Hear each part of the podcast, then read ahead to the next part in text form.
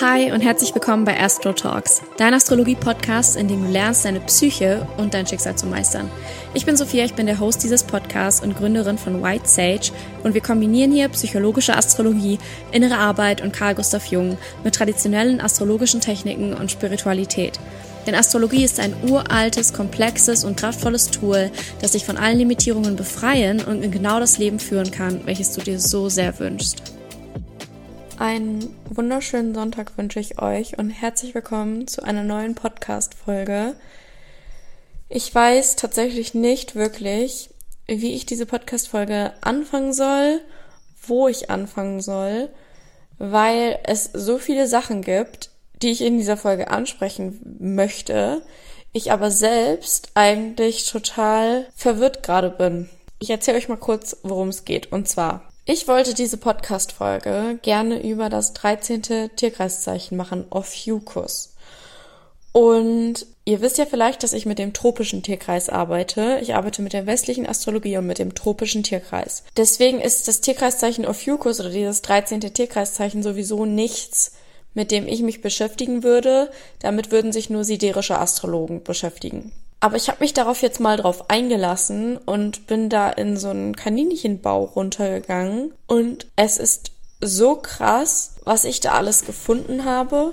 Also um euch mal kurz einen Einblick zu geben, in den letzten paar Stunden war ich thematisch im alten Ägypten, ich war in der Astrologie, ich war bei den Griechen, ich war in der Bibel, ich war in allen Mythologien, die ihr euch vorstellen könnt, ich war in der Astronomie, ich war in der Physik, hab irgendwas über schwarze Löcher gelesen, über Photonengürtel. Mein Kopf brummt einfach nur. Ach ja, Maya-Kalender war auch mit dabei. Und eigentlich ist das wirklich mal ein guter Moment, um das anzusprechen, was Astrologie mit dir macht, wenn du da richtig reingehst. Und zwar, es ist einfach ein Rabbit Hole und es hört niemals auf. Also vielleicht eine kleine Vorwarnung für alle, die da reingehen. Egal, ob ihr gerade die Tierkreiszeichen auswendig lernt oder lernt, was die Häuser bedeuten oder ob ihr das Ganze jetzt schon einige Jahre macht, es wird immer einen riesen Raum geben, der noch zu erforschen ist. Ich würde sogar fast sagen, dass der Drang, Astrologie zu erforschen und zu verstehen, immer größer wird, je mehr ihr davon versteht, weil ihr, je mehr ihr davon versteht, immer mehr versteht, wie groß das Ganze eigentlich wirklich ist.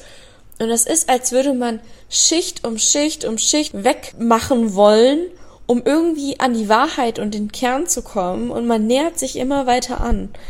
Das ist für mich auch eigentlich ein ganz guter Punkt, warum Astrologie ein Jupiterhaftes Thema ist. Eigentlich kann man es nicht sagen, dass es ein Jupiterhaftes Thema ist, weil es ist einerseits auch ein uranisches Thema und ein neptunisches Thema, aber wir begeben uns, wenn wir Astrologie lernen, auf so eine Schützereise, auf so eine Jupiterhafte Reise und versuchen irgendwie so ein kleines Staubkörnchen von dieser Weisheit zu finden, die da eigentlich wirklich hintersteht und jedes Mal, wenn ich irgendeine so neue Sache entdecke, dann denke ich mir so, wie groß ist das Ganze noch? Wie, wie weiter kommt das noch?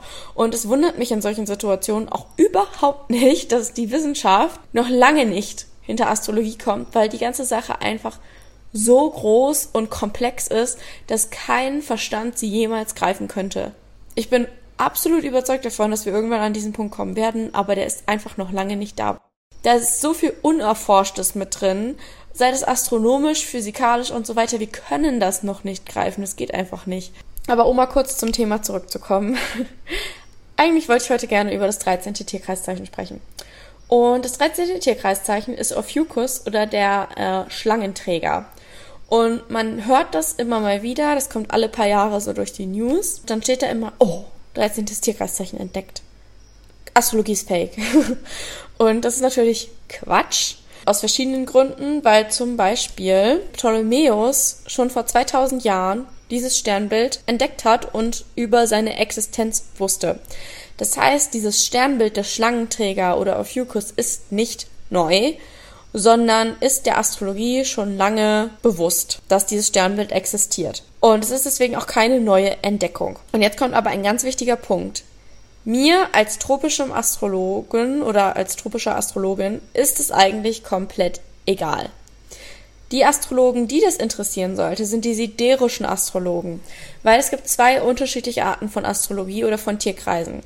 Nämlich einmal die tropische Astrologie, wonach die Ekliptik in zwölf Bereiche eingeteilt ist und jede Sektion ist 30 Grad groß. Und es gibt dann aber auch noch die siderische Astrologie und die orientiert sich an den Sternbildern. Und der Unterschied ist, wir als Astrologen sagen zum Beispiel, okay, die Venus steht im Skorpion. In Wirklichkeit steht die Venus aber nicht im Skorpion, sondern wenn ihr in den Himmel guckt, steht die Venus im Sternbild Waage. Und das liegt daran, dass die Sternbilder mit den Tierkreiszeichen, die wir benutzen, nicht identisch sind. Ich zum Beispiel habe nach der normalen tropischen westlichen Astrologie meine Sonne im Steinbock. Wenn ich aber an meinem Geburtstag nach oben in den Himmel gucke, steht die Sonne im Sternbild Schütze. Und das hat was damit zu tun, dass eben die Tierkreiszeichen nicht den Sternbildern entsprechen. Die Tierkreiszeichen wurden nach den Sternbildern benannt, wurden nach den Konstellationen benannt, aber die Sternbilder und die Tierkreiszeichen, die wir benutzen, sind nicht identisch. Und das ist auch der Unterschied halt zwischen der tropischen und siderischen Astrologie, dass die tropische Astrologie sich an den vier, sag ich jetzt mal, Wendepunkten im Jahr orientiert, nämlich den Tag- und Nachtgleichen und den Sonnenwenden. Und der siderische Tierkreis orientiert sich an den wirklichen Konstellationen, also an den Sternen oben im Himmel. Deswegen kann man auch so ein bisschen sagen, dass unsere Astrologie, die wir hier benutzen oder die auch ich praktiziere und die die meisten in der westlichen Astrologie praktizieren, sich auch eher an der Sonne orientiert und an den Jahreszeiten. Also es ist eher eine Art Sonnenastrologie und Planetenastrologie, während die siderische Astrologie oder der siderische Tierkreis sich eben konkret an den Konstellationen orientiert. Und die siderische Astrologie finden wir zum Beispiel auch in der vedischen Astrologie wieder, aber es gibt auch westliche Astrologen, die mit dem siderischen Tierkreis arbeiten. Das bedeutet, dadurch, dass mich als tropische Astrologin die Sternbilder eigentlich gar nicht interessieren, sondern nur diese Wendepunkte im Jahr, kann es mir völlig egal sein, ob da irgend noch eine Konstellation ist. Also das macht für mich keinen Unterschied, weil für mich zählen eigentlich die eingeteilten Zeiträume, könnte man sagen, oder die Ekliptik, die eingeteilt wird und nicht die eigentlichen Sternbilder. Für einen Astrologen, der mit dem siderischen Tierkreis arbeitet, aber schon. Und da bin ich dann mal in so ein Rabbit Hole gegangen und habe eben nicht gesagt, okay, ja gut, ich arbeite damit nicht, lassen wir das mal, sondern ich habe mich wirklich jetzt mal damit beschäftigt. Und ganz davon abgesehen, dass ich jetzt total Bock habe, mich mit dem siderischen Tierkreis zu beschäftigen und mir gerade ein Reading gebucht habe bei einem siderischen Astrologen und richtig Bock habe, diesen Kurs zu machen, weil ich gerade komplett hyped darauf bin, erkläre ich euch das mal ganz kurz. Und zwar, Ophiuchus ist im selben Teil wie der Skorpion und der Schütze. Das heißt, Ophiuchus belegt quasi einen Bereich zwischen dem Skorpion und Schützen. Er ist aber nicht dazwischen, sondern quasi liegt so ein bisschen darüber. Und Ophiuchus ist der nördliche Teil der Ekliptik und Skorpion ist der südliche Teil. Und die Sonne ist aber tatsächlich länger im Tierkreiszeichen Ophiuchus als im Tierkreiszeichen Skorpion. Und was Ophiuchus so besonders macht, ist, dass das ein Mann war, der tatsächlich gelebt hat. Weil normalerweise sind die Tierkreiszeichen ja Archetypen, die grundsätzliche Energien des Lebens darstellen. Aber Fucus war ein Mann, der existiert hat, nämlich im Ägypten im ungefähr dritten Jahrtausend vor Christus. Und er wurde da Imhotep genannt. Und die Griechen kennen ihn auch als Asklepios, aber diese Mythe oder diese, diese Existenz von Imhotep hängt ganz eng zusammen mit dem Wissen und der Anwendung von Medizin. Also man sagt, dass Imhotep die Kunst der Heilung in die Menschheit gebracht hat und er ist ja auch der Schlangenträger und das Schlangensymbol repräsentiert ja die Medizin. Also wir sehen das ja, wenn wir zu einer Apotheke gehen, dann ist da ganz oft dieser Stab mit diesen Schlangen drumherum. Also dieses ich will nicht Tierkreiszeichen sagen, aber dieses Sternbild wird zum Beispiel mit dem Thema Heilkunst und Medizin assoziiert. Und er ist, wie gesagt, das 13. Tierkreiszeichen und wird auch heute immer wieder das unsichtbare Zeichen genannt und wird somit auch mit geheimem Wissen und Sterblichkeit und Weisheit assoziiert. Wenn man jetzt mal so tut, als gäbe es dieses Tierkreiszeichen als Tierkreis, hättet ihr dieses, ich sage jetzt mal Sternzeichen, wenn ihr zwischen dem 30. November und dem 17. Dezember geboren seid. Und jetzt geht es so ein bisschen in den Bereich, den ich selbst wirklich absolut noch nicht verstanden habe. Also seht diese Podcast-Folge auf keinen Fall irgendwie als Teaching meiner Seite an, weil ich kenne mich auf diesem Gebiet wirklich nicht aus, weil das, wie gesagt, siderische Astrologie ist und das habe ich nicht gelernt. Aber ich möchte hier so ein paar Sachen einfach davon erzählen, was ich so darüber gehört habe, weil es einfach super spannend ist und dann könnt ihr da eure eigene Research machen. Und zwar ist es ja das 13. Tierkreiszeichen. Und die Zahl 13 wird tendenziell eher mit weiblicher Energie assoziiert, während die Zahl 12 mit männlicher Energie assoziiert wird. Und das hat auch was damit zu tun, dass die Sonne zum Beispiel, die ja in der Astrologie für das Männliche steht, zwölf Monate braucht, um durch den Tierkreis zu laufen. Wiederum haben wir in einem Jahr eigentlich 13 Mondzyklen. Und der Mond wird mit dem Weiblichen assoziiert. Das heißt, es gibt einmal sozusagen das Sonnenjahr und es gibt das Mondjahr. Und 13 ist so eine heilige weibliche Zahl eigentlich. Und es gibt immer so ein bisschen so einen Konflikt zwischen der Zahl 12 und der Zahl 13. Also haben wir jetzt 12 Monate im Jahr, wenn wir uns an der Sonne orientieren, oder haben wir 13 Monate im Jahr, wegen den 13 Mondzyklen? Das ist immer so eine Frage. Und genauso haben wir es jetzt auch hier mit dem Tierkreis. Hat der Tierkreis jetzt 12 Tierkreiszeichen oder 13 Tierkreiszeichen?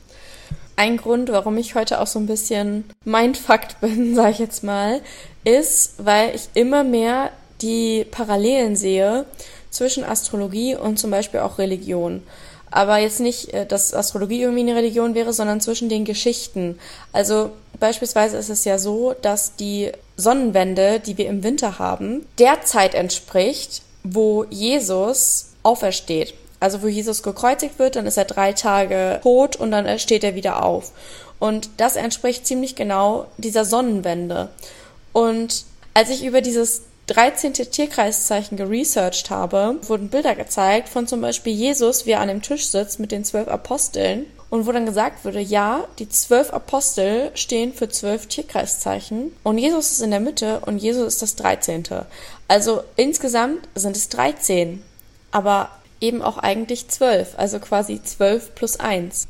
Das ist aber nicht das Einzige, sondern es gab wirklich so viele Sachen, die ich lange nicht verarbeiten konnte. Also ich dachte wirklich, okay, ich researche hier für diese Podcast-Folge ein bisschen was, aber es hat sich wirklich zu viel aufgetan und ich wollte sie aber trotzdem machen, um euch auch einfach zu zeigen, okay, Leute, ich bin Astrologin und ich verstehe auch was von den Bereichen, wo ich gelernt habe, aber für mich sind auch viele Bereiche der Astrologie immer noch unerforscht und ich habe das Gefühl, ich werde niemals fertig. Also ich beschäftige mich wirklich 24-7 mit dem Thema und du kannst es immer weiter connecten. So, du wirst niemals die Bibel auswendig kennen. Du wirst niemals ein Astronomieprofi werden und alles gleichzeitig. Das dürfen wir auch irgendwo akzeptieren und diese Reise einfach genießen, wo wir immer mehr erfahren. Aber ich gebe euch noch mal so ein paar Brocken mit, von denen ich da gehört habe. Ich kann euch auch das Video, was ich mir da hauptsächlich angeschaut habe, mal hier unten verlinken, weil das echt richtig interessant ist. Und in diesem Video wurde auch darüber gesprochen, dass zum Beispiel vor ungefähr 13.000 vor Christus oder 13.800 vor Christus oder irgendwie so der Pfeil vom Sternbild Schützen genau auf das Herz vom Skorpion ausgerichtet war. Also auf den Stern Alpha Scorpi oder so heißt er. Und dass diese Richtung, in die dieser Pfeil des Schützen gezeigt hat, mit einer Genauigkeit von irgendwie 0,35 Grad, also 35 Bogenminuten, auf das galaktische Zentrum ausgerichtet war. Und das sind alles so Sachen, diese ganzen Sternbilder sich anzugucken und irgendwie einzelne Sterne innerhalb eines äh, Sternbildes, das ist mir halt komplett neu als tropische Astrologin. Also ähm, wenn hier gerade ein siderischer Astrologe zuhört, schreibt mir gerne, ich würde mich da super gerne drüber austauschen. Aber dann waren wir irgendwie plötzlich beim galaktischen Zentrum und dann bin ich irgendwie vom Thema abgekommen, weil mir hatte nämlich eine Followerin letztens geschrieben, dass in der Folge, wo ich über Ra gesprochen habe, also Ra Uruhu, den Begründer von Human Design, und über den Transit, den er über den Aszendenten hatte, also dass Ra in seinem Geburtschart das galaktische Zentrum direkt auf seinem Aszendenten hat. Und das stimmt einfach. Und dann habe ich mich so ein bisschen mehr auch zum galaktischen Zentrum belesen und ich möchte euch da gerne einen Ausschnitt vorlesen, was ihr auf der Webseite astro.com findet. Wartet mal kurz. So, also sorry, wenn das wirklich, das ist glaube ich eine absolute Chaosfolge, aber es hat einfach was damit zu tun, dass ich hier gerade über Dinge spreche, die ich einfach mega spannend finde, aber noch nicht verstehe und ich teile das einfach mit euch. Also, wir sind hier gerade so ein bisschen Astro-Besties, die so sich austauschen, weil ihr schreibt mir ja auch immer solche Sachen. Worauf ich aber hinaus wollte, jetzt mit dem galaktischen Zentrum. Ra-Uruhu hat das galaktische Zentrum auf seinem Aszendenten. Und zur Deutung vom galaktischen Zentrum steht auf astro.com Das galaktische Zentrum hat die Eigenschaft, Niveaus oder Bereiche zu verbinden oder zu vermischen. Deshalb kommen unter einem galaktischen Einfluss manchmal Dinge zum Vorschein, die man nicht erwartet hätte oder auf die man selbst in optimistischen Vorstellungen nicht gehofft hätte. Also das ist anscheinend ein Zitat aus einem Buch von Annabella Cordell. Und dann schreibt sie, wer ein galaktisches Zentrum Einfluss im Horoskop hat, steht wie im Mittelpunkt des schwarzen Lochs. Und dieses schwarze Loch bezieht sich auf ein schwarzes Loch im Sternbild Schützen, nämlich das schwarze Loch Sagittarius A. Also wer diesen Einfluss im Horoskop hat, steht wie im Mittelpunkt des schwarzen Lochs und kann in alle Dimensionen hineinschauen. Alle Dimensionen und alle Orientierungslinien laufen im galaktischen Zentrum zusammen. Dieser Punkt ist Anfang und Ende zugleich und auch wieder nicht. Die Zeit steht still oder schreitet enorm schnell voran. Menschen mit galaktischen Einflüssen im Horoskop sind sehr vielfältig begabt. Sie haben Einblicke in viele unterschiedliche Wissensgebiete und haben viele Fingerfertigkeiten. Hierin liegt auch oft ihr Drama und ihre Schwierigkeit, in unserer Zivilisation klarzukommen. Dieser galaktische Mensch wird dann möglicherweise auch zum Chaoten und seine feinen, wertvollen Fähigkeiten werden verschwendet. Der galaktische Mensch knüpft Verbindungen zu unüberschaubaren Sachverhalten und assoziiert seltsame Dinge miteinander. Und jetzt müssen wir uns mal bewusst machen, dass Ra Uruhu, der der Human Design gechannelt hat, das galaktische Zentrum auf seinem Aszendenten hat. Und Human Design, hier steht im ersten Satz vom galaktischen Zentrum, das galaktische Zentrum hat die Eigenschaft, Niveaus oder Bereiche zu verbinden oder zu vermischen. Ra hat Astrologie, I Ching, Chakrenlehre und die Kabbalah miteinander vermischt. Gleichzeitig ist er da auf Genetik eingegangen auf Quantenphysik und Biochemie. Also das sind wirklich hier alles Bereiche, wo man erstmal denken würde, so, hä? Was hat das jetzt alles miteinander zu tun? Und ich finde auch diese Formulierung steht im Mittelpunkt eines schwarzen Lochs. Er hat halt einfach irgendwo Informationen hergeholt. Ich habe ja in der anderen Podcast-Folge darüber gesprochen, wie zum Beispiel Uranus im Transit einen so an so ein Informationsfeld anschließen kann. Aber ich finde das so spannend mit diesem galaktischen Zentrum und dem schwarzen Loch, weil er halt dieses schwarze Loch direkt auf seinem Aszendenten hatte. Also als er geboren ist, ging dieses schwarze Loch quasi am östlichen Horizont auf. Und die Erfahrung, die er halt beschreibt, ist nicht nur total strange, sondern wirkt auch ein bisschen so, als würde er in einem schwarzen Loch drin hocken. Ich weiß nicht, ob ihr die Serie Manifest kennt. Ich gucke die momentan mit meinem Freund. Und da geht es darum, dass ein Flugzeug abhebt und fliegt und erst fünf Jahre später ankommt. Und in dieser Serie kommt es halt vor, dass Leute irgendwo Zeit verbringen und plötzlich ist um sie herum, irgendwie sind es fünf Jahre vergangen, aber da drin halt nicht. Ich stelle mir diese Erfahrung, die Ra hatte, als er Human Design gechannelt hat, ein bisschen so vor wie in dieser Serie Manifest, weil er beschreibt irgendwie, dass er gar kein Zeitgefühl mehr hatte. Er hatte keine Ahnung, wie viel Uhr es ist, weiß ich nicht was, welcher Tag ist. Er hat irgendwie nichts gegessen, getrunken. Sein Hund war tot, dann war der Hund plötzlich nicht mehr tot. Also so ganz komische Dinge, die da passiert sind. Und das macht so viel Sinn mit diesem Uranus-Transit über dieses galaktische Zentrum und gleichzeitig halt den Aszendenten. Ich weiß nicht, wahrscheinlich verwirrt diese ganze Podcast-Folge euch einfach total. Aber ich finde es einfach so spannend und Leute, alles hängt einfach zusammen. Die Bibel hängt mit der Kabbala zusammen, mit dem I Ching zusammen, mit der Genetik zusammen, mit, mit Astrologie zusammen, mit Astronomie zusammen. Alles ist einfach connected. Und ich bin gerade an dem Moment, wo ich mir denke, wie sollen wir das jemals alles verstehen? Es ist einfach crazy. Astromedizin, es hängt mit dem Körper zusammen, mit unserer Gesundheit zusammen. Alles ist einfach connected. Und Numerologie, Zahlen. Ich fühle einfach gerade so viel Demut und Ehrfurcht vor dem Universum und allem, was existiert und bin einfach so dankbar, dass ich zumindest so einen kleinen Einblick da reinkriegen kann, weil ich könnte das alles niemals greifen. Oder auch ach, Psychologie haben wir ja auch noch. Karl Gustav Jung hat auch Astrologie gelernt. Also alles ist miteinander verbunden. Ihr könnt euch das so vorstellen. In meinen Kursen ist immer meine Mission, euch alles immer sehr strukturiert und klar beizubringen. Und das schaffe ich auch. Und das schaffe ich aber auch nur, weil ich vorher solche Krisen durchmache und zwar den ganzen Tag. Also ich sitze stundenlang vor irgendwelchen Büchern und meinem Rechner in irgendwelchen Masterclasses, bin im totalen Mindfuck-Chaos und dann wühle ich mich da so lange rein, bis ich es schaffe, da durchzublicken und das Ganze klar und simpel zu formulieren. Und ihr habt jetzt eigentlich mit dieser Podcast-Folge so ein bisschen einen Einblick in meinen Kopf bekommen. Also, was in meinem Kopf vorgeht, ist einfach nur, die Zwerggalaxie vom Sternenbild Schütze vermischt sich mit der Milchstraße und darin ist irgendwie ein schwarzes Loch und da kommen irgendwie Informationen raus und gleichzeitig hängt irgendwie die Bibel zusammen mit den Tierkreiszeichen und gleichzeitig ist äh, irgendwie genau die Sonnenwende genau der Punkt, wo Jesus gestorben und auferstanden ist und gleichzeitig ist die Sonnenwende genau der Punkt, wo irgendwie das galaktische Zentrum ist und irgendwie alles ist so in meinem Kopf ist einfach alles verdreht. Und ich äh, habe euch hier jetzt heute mal so einen Einblick in meinen verdrehten Kopf gegeben. Weil ich wollte diese Podcast-Folge nicht nicht machen. Und ich dachte mir, das ist vielleicht ganz lustig. Deswegen, ja, ich hoffe, ihr hattet Spaß. Und gegebenenfalls, wenn ich mich genug in das Thema eingearbeitet habe, sowohl äh, in Astrologie in Verbindung mit der Bibel, als auch in das 13. Tierkreiszeichen oder siderische Astrologie, dann werde ich gegebenenfalls nochmal eine Podcast-Folge hierüber machen und werde dann in der Lage sein, euch das Ganze klar und strukturiert und geordnet und super schlüssig mitzugeben. Aber wie gesagt, nehmt diese Podcast-Folge nicht als Teaching oder irgendwie als Wissensmitgabe, sondern einfach so ein bisschen als Informationschaos und äh, pickt euch da das raus, worauf ihr Bock habt. ich hoffe, ihr, ihr, hattet Spaß beim Anhören und ähm, ich wünsche euch einen tollen Start in die Woche und bis zum nächsten Mal.